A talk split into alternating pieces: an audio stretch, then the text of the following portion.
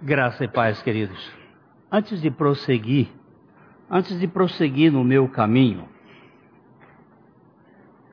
e lançar o meu olhar para a frente, uma vez mais elevo, elevo só minhas mãos a Ti, na direção de quem eu fujo,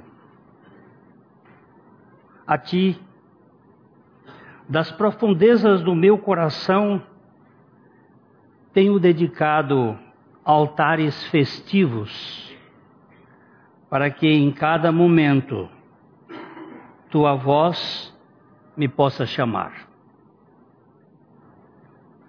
Sobre esses altares está gravado em fogo esta palavra ao Deus desconhecido. Eu sou teu, embora até o presente me tenha associado aos sacrílegos, eu sou teu. Não obstante, os laços me puxaram para baixo. Mesmo querendo fugir, sinto-me forçado a servir-te. Eu quero te conhecer, ó Deus desconhecido tu que me penetras a alma, e qual turbilhão invades minha vida. Tu, ó incompreensível, meu semelhante, eu quero te conhecer e te servir. De quem é este poema? Você sabe.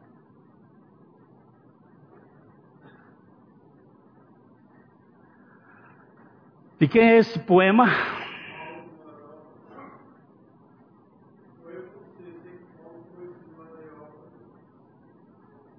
O Deus desconhecido é Paulo no Areópago, mas esse poema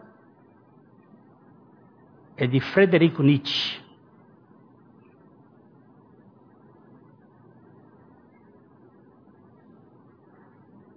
No fim da vida. Nietzsche, filho de pastor, criado na igreja, tornou-se um dos mais ferrenhos agnósticos e ateus. Grande parte das obras de Nietzsche é contra Deus. O anticristo de Nietzsche famosa obra que o mundo venera como um tratado de ateísmo prático. Depois dos 44 anos, Nietzsche nasceu em 1844 e morreu em 1900. Ele é considerado louco.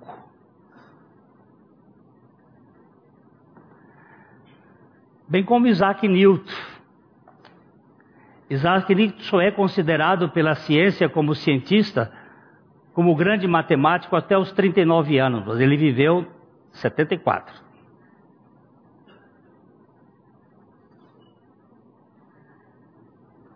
E o mundo acadêmico diz que Isaac Newton se tornou um louco.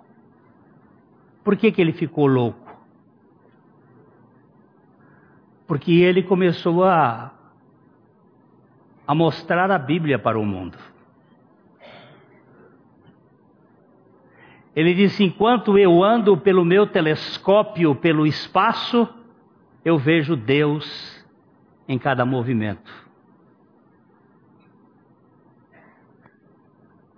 Isaac Newton foi o primeiro homem a traçar a idade onde Jesus morreu, o tempo em que Jesus morreu. Matematicamente, comprovadamente, até o dia da sua morte. Contando a, a sexagésima nona semana, 69 semanas, desde a ordem do rei Atarxerxes até a crucificação. Por que, que esse povo fica louco depois que crê em Jesus? E por que que o mundo não quer saber dele, deles, depois que eles creem? Quando eles fizeram, no caso Nietzsche, depois que ele fez um esparramo pelo chão de toda a sua teoria do niilismo, parece. Eu tenho aqui os dados, eu não, eu tentei ver se os meus irmãos que falam alemão estavam aqui para ler, porque eu não consigo ler em alemão. Mas aqui estão os dados de onde saíram estes, esse texto. É, de, eu só sei que é Diógenes Tashnabuk, e, é, e está, foi num livro escrito em 1994, com todos os registros. Mas por que, que o mundo não conhece isto mais? Porque existe uma conspiração contra o ungido de Deus. Há uma conspiração no céu contra o ungido de Deus. Vamos dar uma olhada no Salmo 2. Vamos começar hoje pelo Salmo 2. Nós vamos dar um pequeno apanhado ali, o que que este salmo fala a respeito dessa conspiração dos poderosos da terra contra o Messias. Porque se enfurecem os gentios e os povos imaginam coisa, coisas vãs. É, essa palavra gentios aqui é os goins, as gentes, os povos. Por que, se, por que, que eles se enfurecem? E e imaginam coisas vãs. Aí ele vai dizer no verso 2: Os reis da terra se levantam e os príncipes conspiram contra o Senhor e contra o seu ungido, dizendo: Rompamos os seus laços e sacudamos de nós as suas algemas. Por favor, prestem atenção. Os reis, os poderosos, os governantes deste mundo têm uma conspiração contra Javé, contra o seu ungido, e que querem romper os laços. Se nós formos estudar isso aqui, nós vamos saber que os laços deles são laços de amor. O profeta Oséias diz que foi com laços de amor que ele nos laçou, com cordas humanas ele está apontando o profeta para Jesus. E ele diz: rompamos os laços e sacudamos de nós as suas algemas. Agora veja o verso 4. Ri-se aquele que habita nos céus. O Senhor zomba deles. Isso é uma piada. Uma piada de mau gosto. Tentar tripudiar daquele que venceu a morte, Satanás, na gavião da fiel, isto é o tipo da piada sem gosto. Sabe por quê? Porque ele olha do céu e ri-se daqueles que colocam esse tipo de ironia bizarra, sem sentido. Ofendê-lo, jamais. Deus nunca será motivo de ofensa ou ninguém poderá ofendê-lo. Desde que na cruz o Senhor Jesus bradou na sua primeira palavra: Pai, perdoa-lhes, eles são ignorantes, eles não sabem o que fazem, eles são incrédulos. Então não, não há porquê. Ele ri-se dos céus, na sua ira, a na, seu tempo. Na sua ira, a seu tempo, lhes dará de falar e no seu furor os confundirá. O dia da ira é o dia futuro. Ainda não chegou o dia da ira. O, dia da ira vindouro é quando o Senhor voltar para julgar. Ele vai, aí ele vai julgar as coisas. Mas até agora nós estamos vivendo no tempo da graça. E no tempo da graça, eu preciso orar pelos promotores da Gavião. Senhor, tem misericórdia dessa gente.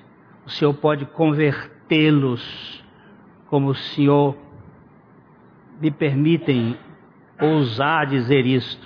Eu acho que eu vou sentar nos lugares celestiais do lado de Nietzsche. Tenho possibilidade, se tudo isto que está dito nesse poema e em outro texto que eu tenho aqui, que Nietzsche teria dito, eu vou sentar, porque teve um ladrão, um latrocida, que olhando para Jesus, e os dois, os dois mantiveram um diálogo de zombaria. Mateus diz que os dois, ambos, ambos os dois, um e outro, achincalhavam Jesus na cruz. Mas de repente um deixou de achincalhar e virou-se para ele e disse: Lembra-te de mim quando vieres no teu reino. E Jesus,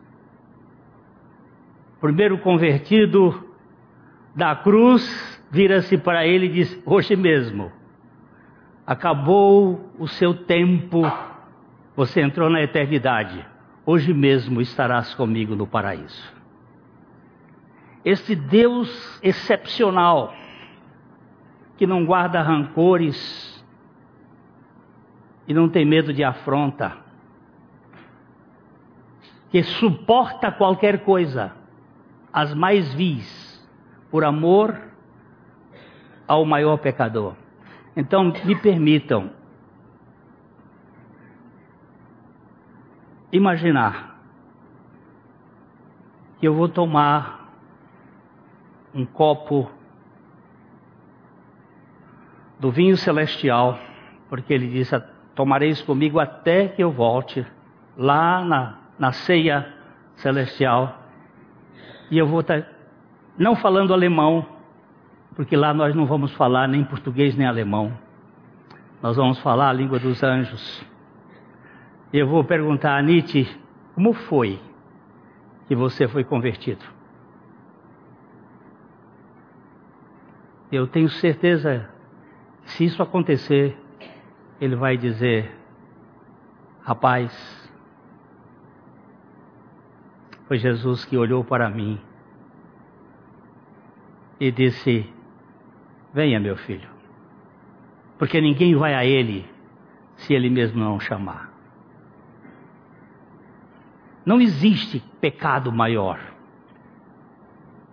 A gente só para completar ali, eu porém eu, porém, constituí o meu rei sobre o meu santo monte, Sião. Se eu tivesse outro objetivo aqui, eu ia parar só nesse, no meu santo monte, Sião.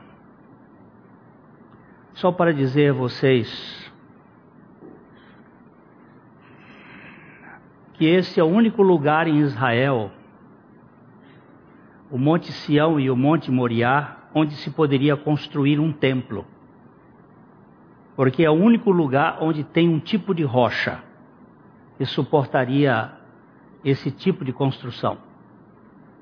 Não tem mais nenhum outro lugar, nem no norte, nem no sul, nem no leste, nem no oeste. Ele diz: No meu santo monte Sião, aquele monte que diz o cristão, que o que crê é como o monte Sião, que não se abala, mas permanece para sempre. Mas fica para um outro dia que a gente trata sobre o repouso da Nova Jerusalém sobre o Monte Sião. Os pés do Cordeiro sobre o Monte Sião. Eu, porém, constituí o meu rei sobre o monte Sião. Proclamarei Proclamarei o decreto do Senhor. Ele me disse: Tu és meu filho, eu hoje te gerei. Você presta atenção que este texto aqui se refere à ressurreição de Jesus. Isso você vai encontrar no capítulo 13 de, de Atos, quando ele se refere à ressurreição de Jesus. Tu és o meu filho, hoje eu te gerei. Porque ele foi gerado no ventre de Maria, o filho do homem. Mas ele foi gerado o primogênito dentre os mortos. Jesus é o primogênito da criação e o primogênito dentre os mortos, o primogênito da criação, o primogênito da Trindade entrou na criação como primogênito de um casal, morreu, ressuscitou como primogênito dentre os mortos e ele tem todo o poder de salvar totalmente qualquer pessoa neste mundo. Por maior pecado que ele seja, por maior pecador que ele seja. E aqui ele vai dizer que ele pede: Pede-me e eu te darei as nações por herança e as extremidades da terra por tua possessão. Com vara de ferro as regerás e as despedaçarás como um vaso de oleiro. Agora, pois, ó reis, sede prudentes, deixai-vos advertir, juízes da terra. Servi ao Senhor com temor e alegrai-vos nele com tremor. Beijai o filho para que não se irrite e não pereçais no caminho, porque dentro em pouco se lhe inflamará a ira. Bem-aventurados todos os que nele se refugiam. Aleluia! Quando ele diz beijai o filho, significa adorar, porque a palavra adoração significa curvar, pegar a mão e beijar. É como um cão que lambe a mão do seu dono. Adore a, a Cristo, que tem o poder de libertar-nos totalmente do pecado.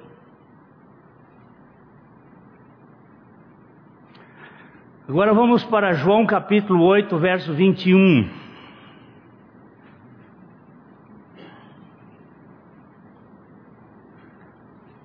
João 14, perdão, João 8, 21.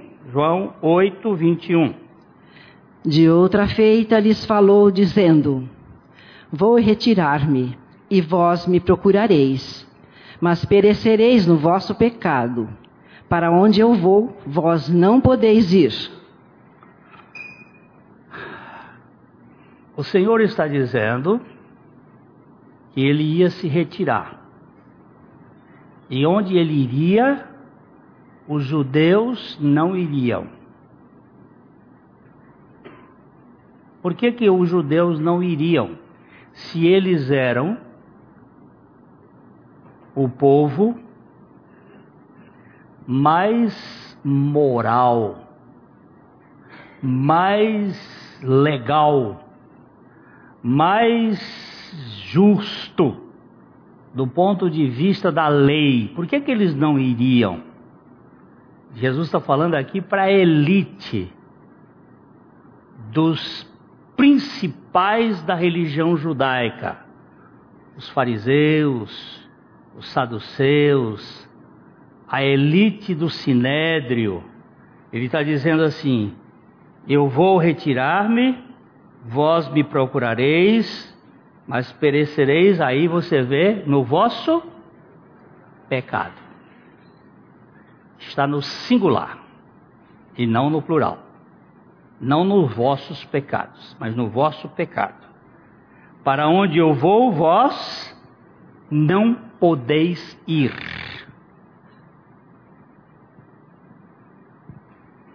para onde ele ia?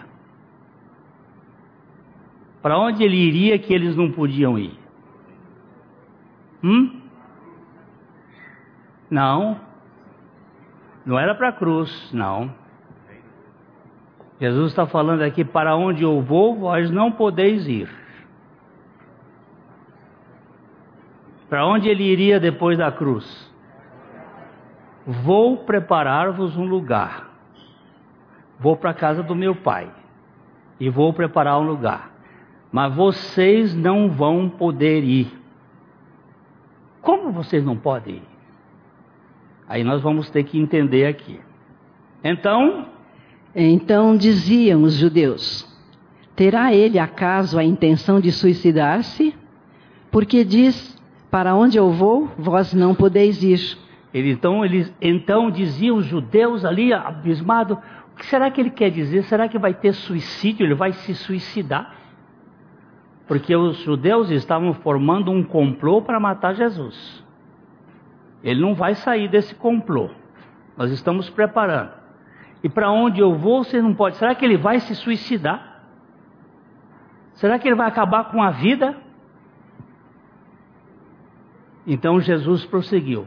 E prosseguiu: Vós sois cá de baixo, eu sou lá de cima. Vós sois deste mundo, eu deste mundo não sou. Então tem duas, dois tipos de gente: gente de baixo e gente de cima. O de baixo pensa baixo. Constrói o seu ninho aqui embaixo. Agora, tudo que é construído aqui embaixo vai pegar fogo. Tudo vai queimar. Onde é que está seu ninho? Está construído aqui embaixo? É aqui que você está tirando o substrato de sua existência? Lembre-se que é de baixo. Vocês são aqui de baixo. Eu sou lá de cima. E ele é o único que veio de cima. Veio para baixo assumiu as coisas nossas de baixo, morreu a nossa morte de baixo, para nos levar para cima, para termos uma mentalidade de cima, para termos um pensamento de cima. Desceu e subiu. Antes de subir, ele primeiro teve que descer. E depois que desceu, realizou a obra para nos levar para cima.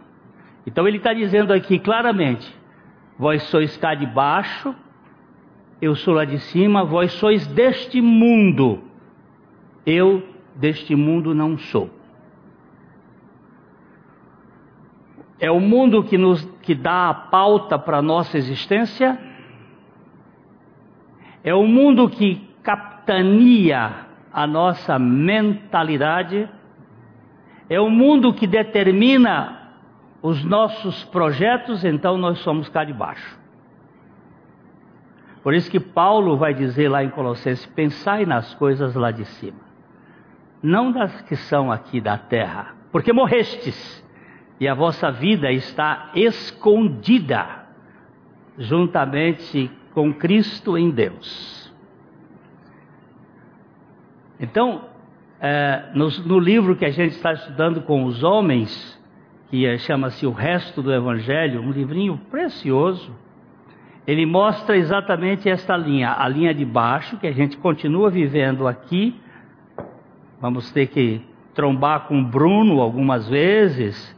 É aqui na vida cotidiana, a gente vive aqui, mas a gente vive também assentado nos lugares celestiais em Cristo Jesus. Eu posso garantir para você que eu estou aqui e você vai dizer, é verdade, mas eu posso garantir para você que eu estou assentado nos lugares celestiais em Cristo Jesus. Aí você diz assim: prova. Digo, não provo, eu creio. Eu creio na Bíblia e porque creio na palavra de Deus, isto é fato para mim. Aí ele vai dizer um pouco mais: por isso eu vos disse que morrereis nos vossos pecados. Porque se não crerdes que eu sou, morrereis nos vossos pecados. Agora ele tirou o pecado do singular e pôs no plural. Porque você é um incrédulo? Porque o pecado, o pecado, o pecado é a incredulidade. Vamos para João capítulo 16, verso 8 e 9. Eu disse: Eu não tenho pressa, irmãos, até que o Espírito Santo nos dê a compreensão da realidade espiritual. Pecado e pecados não são a mesma coisa.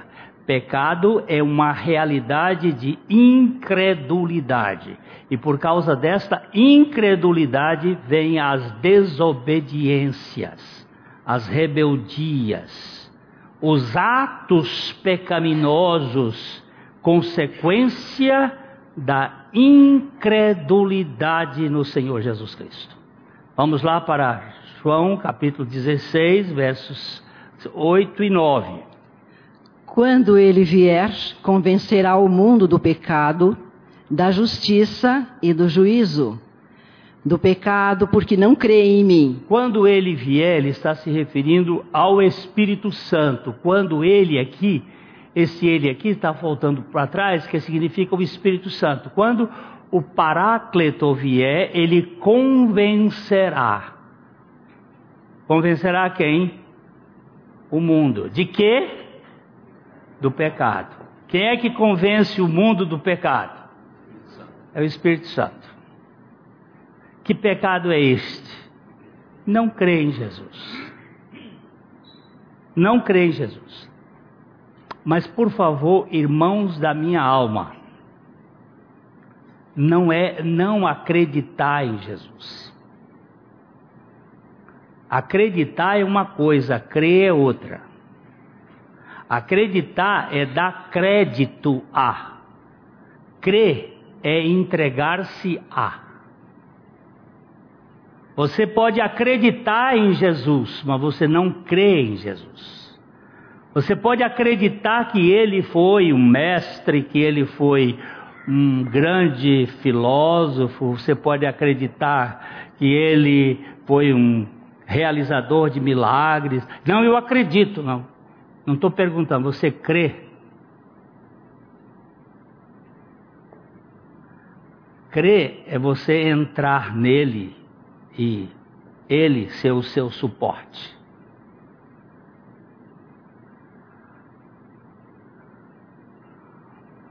Quando ele lhe sustenta, toda a sua vida está nele. Eu digo, conto sempre as mesmas histórias, mas assim, para mim ajuda. Ajuda quando você pensa assim: quantos aqui não tem coragem de viajar de avião? Não voam de avião. Tem aqui alguém? Tem que ser corajoso para contar isso no público assim. Olha aqui. Ó, aqui. Esse aqui diz que não entra de jeito nenhum. Eu tenho um ali que também não entrava de jeito nenhum. Tá aqui. Hein? Também não entrava. O, o, ali tem dois que não entravam em avião. Eles não, vi, não viajavam de avião. Esse não entra. Não entra de jeito nenhum. Então ele não crê. Agora você, o avião voa. O avião sai daqui e vai para São Paulo. Você acredita no avião? Não, você acredita? Acredita. Acredita. Ele dá crédito ao avião, mas ele não crê no avião. Tem muita gente que acredita em Jesus, mas não crê em Jesus. Acreditar é dar crédito a ele, que ele foi um, um homem excepcional, mas crer é você dizer o seguinte: olha, a minha salvação toda depende do Senhor. Se o Senhor fracassar, eu estou fracassado. Eu não tenho outra opção. Eu creio no Senhor. Voltemos aqui ao texto. Olha aqui. Voltamos ao texto de João, capítulo 8. Já vimos o que é pecado, é não crer. Não venha com conversa fiada. Deixa eu botar uma coisa mais apertadinha. Tem muita gente que diz assim: Eu creio. Pero mas, há muitos anos, uma senhora que tinha um filho, motociclista, gostava de aventura, fez um, uma dessas corridas loucas, sofreu um acidente, bateu a cabeça, foi para a UTI, estado gravíssimo, desesperada. Alguém da amigo, pastor Glênio, vamos visitar a dona fulana.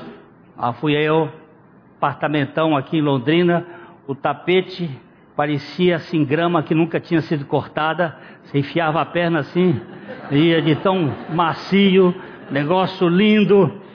E ela veio de lá toda chorosa, e pastor, meu filho, meu filho, o que, que a senhora e eu podemos fazer pelo seu filho? E tivemos uma conversa boa. Ele está lá um dos médicos, está no estado grave, na UTI. Nós não podemos fazer muita coisa para ajudá-lo, a não ser uma visita, mas isso não vai fazer muito. Mas podemos orar e entregá-lo nas mãos de Deus. A senhora não gostaria de entregar o seu filho nas mãos de Deus? Ela disse: certamente aquele estado sôfrego daquele que está perdendo, ele, ele, ele, vira, todo sujeito no fim da picada vira crente. Aí ficou ali e diz: vamos entregar, vamos entregar, vamos entregar. E aí, ajoelhamos, ela e eu, bem macio para orar ali, porque não dava trabalho, macio. Ficamos um tempo, eu orei, ela orou, entregamos, aí ela sentou, bateu um chocalhinhozinho ali, um sininho, aí veio uma moça de branco, aí ele disse, traga um cafezinho para o reverendo. Aí o reverendo ia tomar um cafezinho e ela virou e disse assim, e agora reverendo, o que nós vamos fazer? Aí eu disse assim, nós nós vamos passar a mão no telefone, eu acho que a senhora pode chamar todas as suas amigas, e vamos lá para a porta do hospital evangélico, cada uma levando uma, uma uh, tampa de panela, a panela e a tampa, ou só a tampa, e vamos fazer greve na porta do hospital evangélico e bater a tampa para ver se Deus atende a nossa oração, se a, a, quantidade de gente vai ser melhor, porque com mais gente a gente vai chamar a atenção de Deus, porque Deus não escuta, Ele é insensível. Não, reverendo, não, por favor, chama. O que a senhora quer fazer? A senhora acabou de dizer que entregou o seu filho na mão de Deus? A senhora crê ou acredita? Aí ela disse: Senhor, Aí eu digo, faça o resto da oração. O resto da oração é: ajuda-me na minha falta de fé. Ajuda-me na minha incredulidade. Foi isso que o homem fez diante de Jesus. Minha querida, aí veio o café, eu disse: agora nós vamos ficar com o café e depois só café. Destitua da sua mente qual é o resultado. Entrega ao Senhor, confia nele. E o resto, ou mais, ele fará, ou tudo ele fará. Três dias depois, ela me liga e diz assim: Reverendo, meu filho saiu do coma. Eu digo: devia ter ficado alegre lá naquele dia, no dia que você creu, não é no dia do resultado. Mas nós ficamos olhando. Nós ficamos querendo ver o resultado para confirmar a nossa fé. Não, Senhor, eu creio apesar de. Está entregue. É crer, não é acreditar. Está feita a diferença? Já posso andar para frente? Está tá certo? Crê. Eu creio no Senhor. Seja filho. O meu filho é é o quê? Meu filho é um monstro. entrega para Jesus, ele, ele tem. Olha, olha o Nietzsche se é verdade que tudo isso aqui. E, e outros que estão. História aí que Deus salvou tanta gente. Monstros. Meu filho é. Não quero dizer os nomes, porque você sabe o que, que é. Que ele é? Minha filha, meu isso, meu aquilo. Meu Deus, está aqui. Eu não vou ficar te monitorando, querendo que as coisas aconteçam de acordo com o que eu acho. Eu vou entregar nas suas mãos. Quem sabe uma boa leitura para aqueles que gostam de ler seja o livro O Segredo de uma Vida Feliz, de Hannah Whitall Smith. Livrinho básico. Ela tem um trabalho sobre a fé que é básico. Que você vai ter aquela consciência de que Deus está no controle. Então perguntaram: Quem és? Não. Por isso, eu disse que morrereis no vosso pecado, porque se não crerdes que eu sou, morrereis nos vossos pecados. Os pecados e o pecado estão ligados. Eu só desobedeço porque não creio. Eu só transgrido porque não creio. Se eu cresce, eu dependeria. Os vossos pecados agora é, são as coisas que eu vou fazer por causa da minha incredulidade. Mas ele vai colocar aqui: quem ah, se não crerdes que eu sou. Não é se acreditardes que eu sou, é se não crerdes, morrereis nos vossos pecados. Caminhemos um pouco mais, que eu tenho mais um pouquinho e já paramos hoje. Então? Então lhe perguntaram: Quem és tu? Respondeu-lhes Jesus: Que é que desde o princípio vos tenho dito? Muitas coisas tenho para dizer a vosso respeito e vos julgar. Porém, aquele que me enviou é verdadeiro, de modo que as coisas que dele tenho ouvido, estas digo ao mundo. Peraí, vamos voltar um pouquinho. Vamos voltar um pouquinho. É voltar um pouquinho aqui. Por isso morrereis nos vossos pecados. Então perguntaram, verso 25: Quem é você? Jesus respondeu: Sou aquele que sempre afirmei ser. Essa é uma versão. Eu sou aquele que sempre afirmei ser. O que, é você quer saber? Eu tenho muito que dizer e julgar a respeito de vocês, mas não o farei Digo ao mundo apenas o que ouvi daquele que me enviou, e ele é inteiramente verdadeiro. Mas vocês não vão escutar, porque você não tem, ele não é pai de vocês. Verso 27. Eles, porém, não atinaram que lhes falava do Pai. Então, disse-lhes, pois, Jesus: Quando levantardes o filho do homem, então sabereis que eu sou e que nada faço de mim mesmo, mas falo como o Pai me ensinou. Aí Jesus dá um dos textos mais preciosos do Evangelho de João. Quando levantardes o filho do homem, então sabereis que eu sou. Quando levantardes, que é isso quando levantardes? O que, que é isso? Quando levantardes o filho do homem? Quando ele for levantado da terra. Quando é que ele foi levantado da terra? Jesus foi levantado da terra três vezes. E agora? Ele foi levantado da terra na crucificação. Ele foi levantado da terra na ressurreição. E ele foi levantado da terra na Assunção.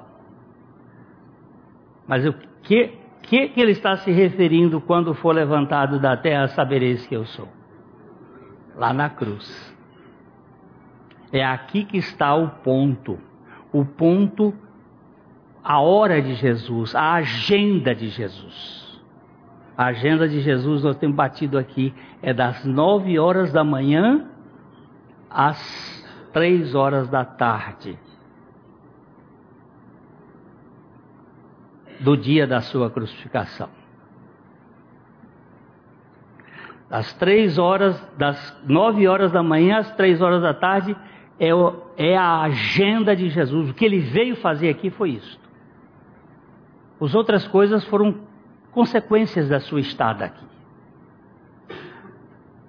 Porque ele esteve aqui, ele fez milagres, ele andou nas casas, ele, ele andou sobre as águas, mas foi. Mas o, o objetivo dele é aquela da cruz.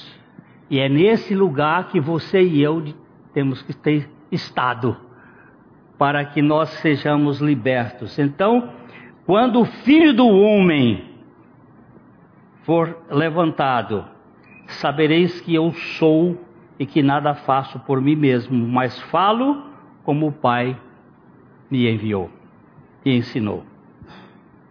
Verso 29, vamos caminhar um pouquinho já. E aquele que me enviou está comigo, não me deixou só, porque eu faço sempre o que lhe agrada. 30. Distas estas coisas, muitos creram nele. Opa! Primeira vez que judeu crê em Jesus. Os galileus creram, mas os judeus é a primeira vez. Judeia, Galileia. Galileia dos gentios. Foi onde Jesus realizou muitos ministérios. Houve dúvidas, mas houve crença. Houve crentes.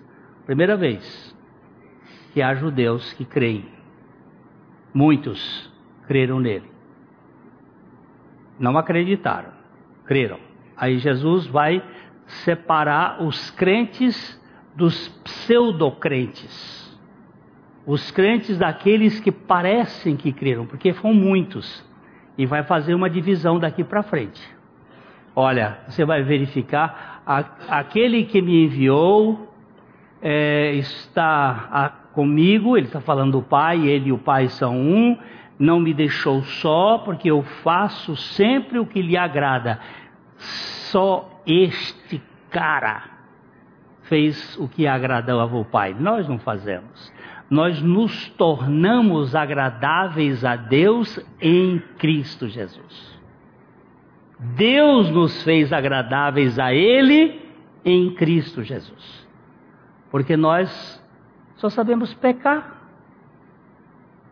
Mas ele disse: Eu faço sempre o que lhe agrada, porque o que agrada a Deus é fé. Jesus é o autor e o consumador da fé.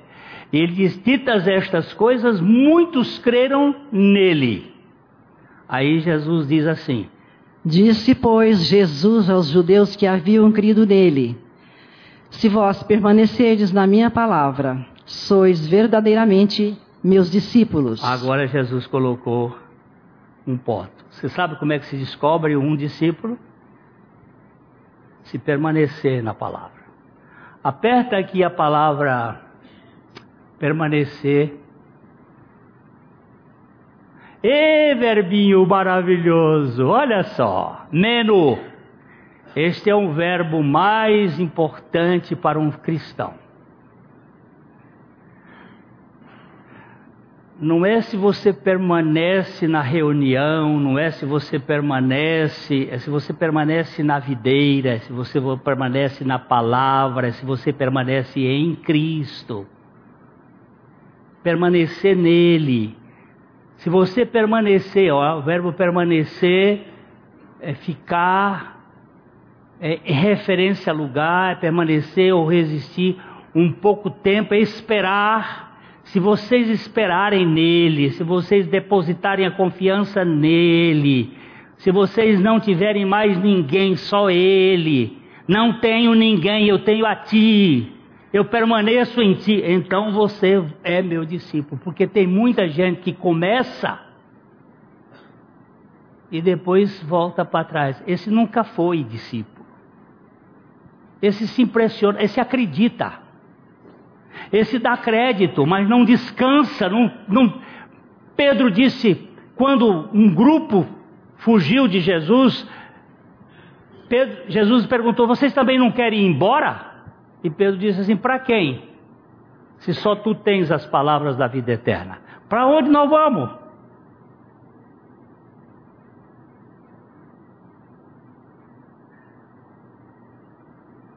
Pastor, Fulano se desviou. Desviou de quem? Do Senhor, não. Ah, desviou da igreja. Ah, sim, da igreja. Tá bom. Ninguém se desvia do Senhor. Sabe por quê? Nós vamos estudar isso no capítulo 10. Porque ele disse assim: As minhas ovelhas ouvem a minha voz, elas me seguem e eu as sustento eternamente. Ninguém arrebata das minhas mãos. Não tem jeito. Agora, tem muita gente na igreja que está na igreja por veio para a igreja por causa de milagre, por causa de cura, por causa de, de prosperidade. Tem uma turma, esse mundo de gente aí que vai dar o, o grande, a grande é, esse retorno, como é que se chama isso? Apostasia. Apostasia é isso aí. Por que, que apostatou, apostatou? Porque chegou no meio do povo, mas não era do povo. Aí tem aí um bocado de gente decepcionada. Agora, quem está em Cristo é nova criatura. Se é nova criatura, não desmancha. Ele tem vida eterna. Uma vida eterna teve tempo de validade? Eu fui comprar outro dia um remédio na farmácia. A moça me deu o remédio. Aí ela pegou aqui o remédio e disse: oh, Desculpa, pastor, ela me conhece. Desculpa, pastor, esse aqui está com tempo de validade vencida. Digo, vocês deixam na prateleira? Ela disse, não, escapulou, escapuliu ali. Digo, então cuidado, porque a Anvisa pega vocês. Agora, a Anvisa não vai pegar Jesus, não. Quando ele dá vida eterna, é vida eterna. Não tem tempo de validade. Acabou, não acaba, não. Mas não é para todo mundo, não, porque tem muita gente que está procurando o Senhor, procurando por causa da bênção eu quero ser curado, eu quero ter prosperidade, eu quero isso e aquilo. Não, eu quero o Senhor. Eu não quero outras coisas, eu quero o Senhor. Aí, ditas essas coisas, muitos creram nele. Jesus disse aos judeus que haviam crido nele: Se vós permanecerdes na minha palavra, sois verdadeiramente meus, meus discípulos. E aí? E conhecereis a verdade, e a verdade vos libertará. Uau! Eu paro aqui hoje, mas depois a gente vai caminhando um pouco mais para frente. E conhecereis a verdade, e a verdade vos libertará.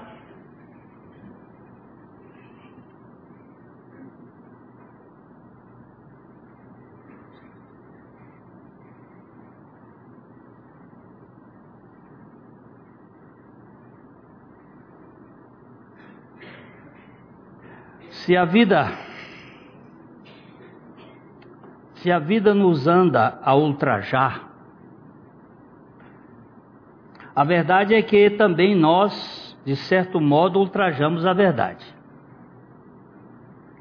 Se a vida nos anda a ultrajar, a verdade é que também nós, de certo modo, ultrajamos a verdade. Temos à espera os nossos primeiros erros e estamos de vigia à espreita da ruína. Todas as gerações lutam para fundir a verdade numa unidade, a ideia de Deus, justiça, amor e poder. O meu Deus era o poder. E repara que construí com, por impotência com alicerces de areia. O meu Deus era o poder. Tem uns que o Deus dele é o dinheiro, outros Deus dele é família, outros o Deus dele é o poder, prazer. Esse aqui disse assim: O meu Deus era o poder. E reparo que eu construí por impotência, com alicerces de areia. Jesus disse: Todo aquele que ouve estas minhas palavras e as leva em conta será comparado ao homem sábio que edificou a sua casa sobre a rocha, veio a chuva, transbordaram os rios, sopraram os ventos, combateram aquela casa e ela não caiu porque estava fundada sobre a rocha. Pode bater o que quiser, casa construída sobre a rocha não afunda. E todo o que ouve estas minhas palavras e não as leva em conta, será comparada ao homem insensato que edificou a sua casa sobre areia, veio a chuva, transbordaram os rios, sopraram os ventos e combateram aquela casa, e ela caiu e foi grande a sua ruína. A minha casa caiu, a minha casa ruiu e foi grande a sua ruína. O anticristo jaz em ruína perante o indestrutível e indestrutível pé de Cristo, calçado com o amor do mundo, o amor que se manifesta em atos. Ó oh vida, não troces de mim, venceste Galileu, venceste no próprio coração do teu maior inimigo. Mesmo a minha alma deveria ocultar a vitória de Cristo para perpetuar o mito do anticristo, tema dos meus futuros biógrafos? Quem disse isso? Quem disse isso? O mesmo Nietzsche.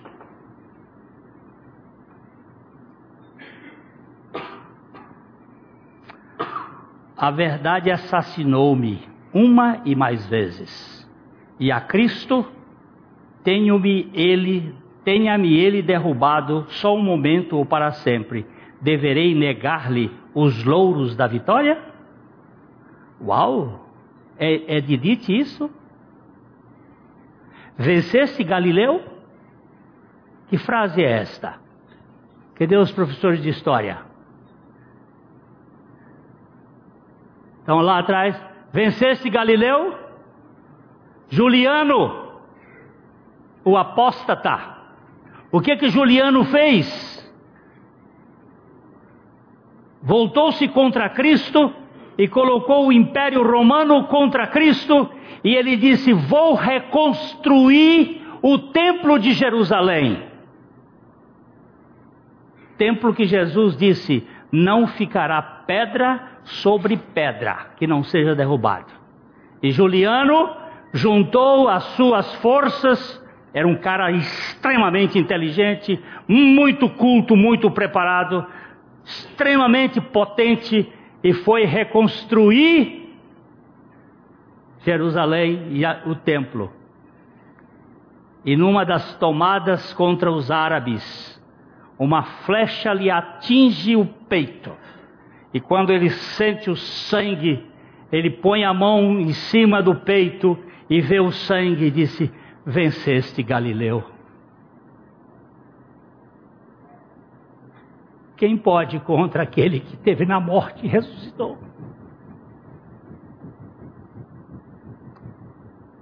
Um terremoto foi e derrubou todas as pedras que Juliano tinha colocado, umas sobre as outras porque aqui não ficará pedra sobre pedra que não seja derrubada. Nós temos um Salvador que tem palavra. E ali na cruz ele realizou um, um discurso em sete laudas. E a última delas foi: Nas tuas mãos entrego o meu espírito, porque a obra está consumada em favor de pecadores indignos como Glênio e e cada um de nós pode receber uma tão grande salvação. E conhecereis a verdade, e a verdade vos libertará. Nós não precisamos viver debaixo do chicote do capeta. Não me escandalizou a zombaria que fizeram de Cristo. Fiquei triste. Fiquei triste. Sabendo que a raça humana é isso mesmo mas tenho orado, Senhor, do mesmo jeito que o Senhor orou, tem, perdoa que esta alma e estas almas sejam ganhas. É impossível? Para nós sim, mas para Deus não há impossível, em todas as suas promessas. Não há pecador mais sórdido que o Senhor não possa salvar. Eu gosto daquele cântico que a gente cantava antigamente. Não há pecado ou culpa maior que o teu amor. Não há nada que fizemos que não pôde perdoar. E é por isso que nós lembramos aqui agora e lembramos com muito significado deste momento tão importante que foi o Senhor naquela noite.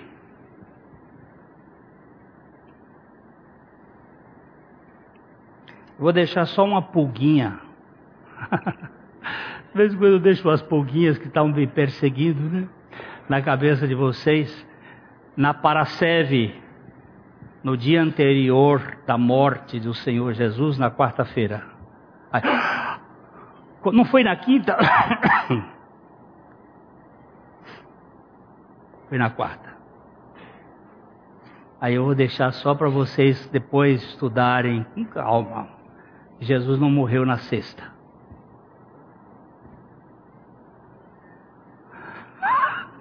É só pulga. Agora tem tanta coisa boa para a gente ver. João diz assim: no grande, no grande dia de sábado. No sábado grande. Por quê? Eu falei aqui que Isaac Newton foi o primeiro a contar o tempo da assinatura até o dia da morte de Jesus. E isto cai num, num ano do jubileu. E o ano do jubileu tem dois sábados. Um é sexta e o outro é sábado. O grande sábado. Um sábado grande porque ele ficou três dias na sepultura. Sexta, sábado e domingo.